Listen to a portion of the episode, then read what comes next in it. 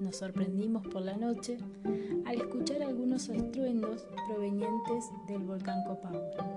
Sonaba como si estuviera tronando, con lo cual esta mañana y ante los informes emitidos por el Observatorio de Vigilancia Volcánica Argentina, decidimos consultar al geólogo Alberto Caselli, que todos conocemos, que eh, ha estado durante las erupciones del 2000, la del 2012, para consultarle acerca de por qué se producían estos estruendos, truenos o sonidos en el volcán. Ante la consulta, Alberto Caselli nos explica brevemente por qué se producen los estruendos y por qué la salida de ceniza, la emisión de ceniza en los días anteriores.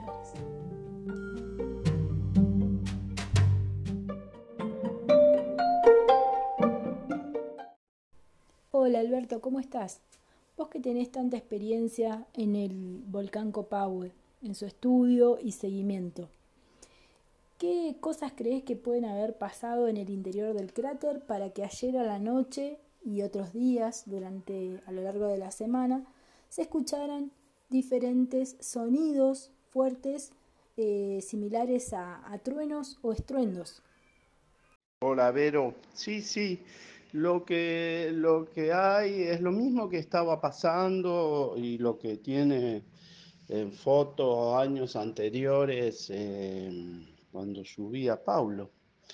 Eh, es un cono que se va a formar por esta ceniza que sale, cae muy cerquita y forma un cono, o puede estar formando ese cono un poco más duro, con, bombas, con escorias, eh, que hace unos años, en uno de los vídeos de ayer lo estaban pasando justamente, eh, en esos vídeos que me pasaste. Entonces lo que hace es tirar material. No hay terremoto, no hay una señal de tremor en lo que se ve. Y eh, no. Y es eso, no, no, un domo es lava. El domo es lava, pero muy viscoso. Eh, pero esto no, es lava, es ceniza. Entonces podemos decir que por ser el volcán Copahue un volcán activo, o sea que está vivo, Dentro del cuerpo volcánico hay magma. Ese magma asciende a superficie por incremento de temperatura, pero no llega a salir. Podemos decir que hay presencia y ascenso, pero no salida por el cráter. O sea que no llega a salir ese magma. ¿Sería así? Asciende, pero no llega a salir. Cuando asciende, ¿Qué pasa? ¿Cómo se transforma en ceniza y forma el cono volcánico del que habla el informe? Sí, sí, es ascenso de magma que se pulveriza eh, cercano a la superficie. Eh, posiblemente por agua, es lo que nosotros estábamos viendo posiblemente haya sido por agua, pero mm, es lo que hace es pulverizar eh, y generar el cono.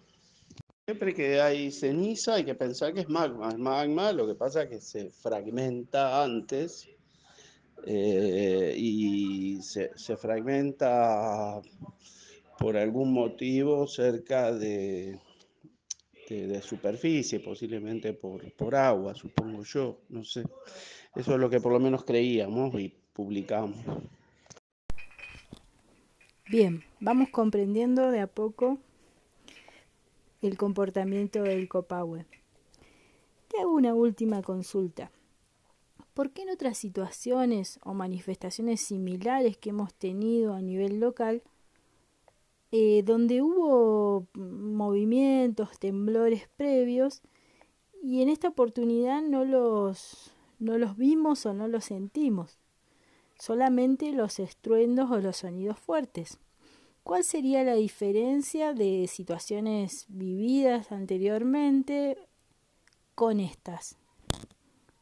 El, magma sube y entonces genera ese aumento de temperatura.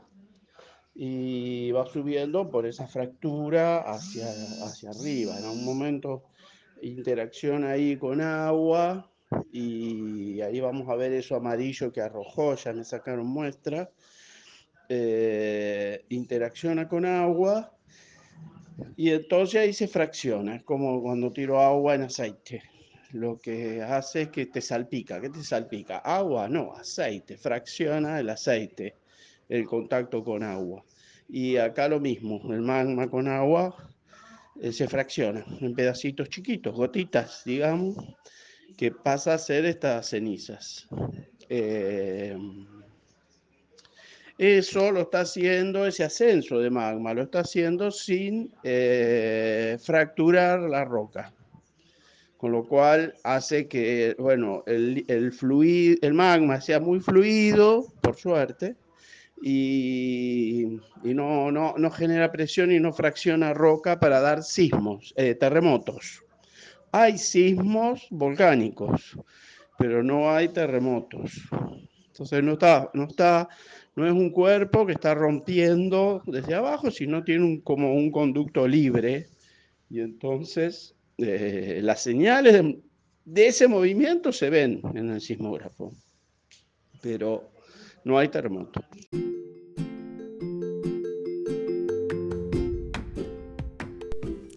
Bueno, te queremos agradecer mucho por las explicaciones y le decimos a las vecinas y a los vecinos que es importante poder comenzar a tener un registro de la actividad.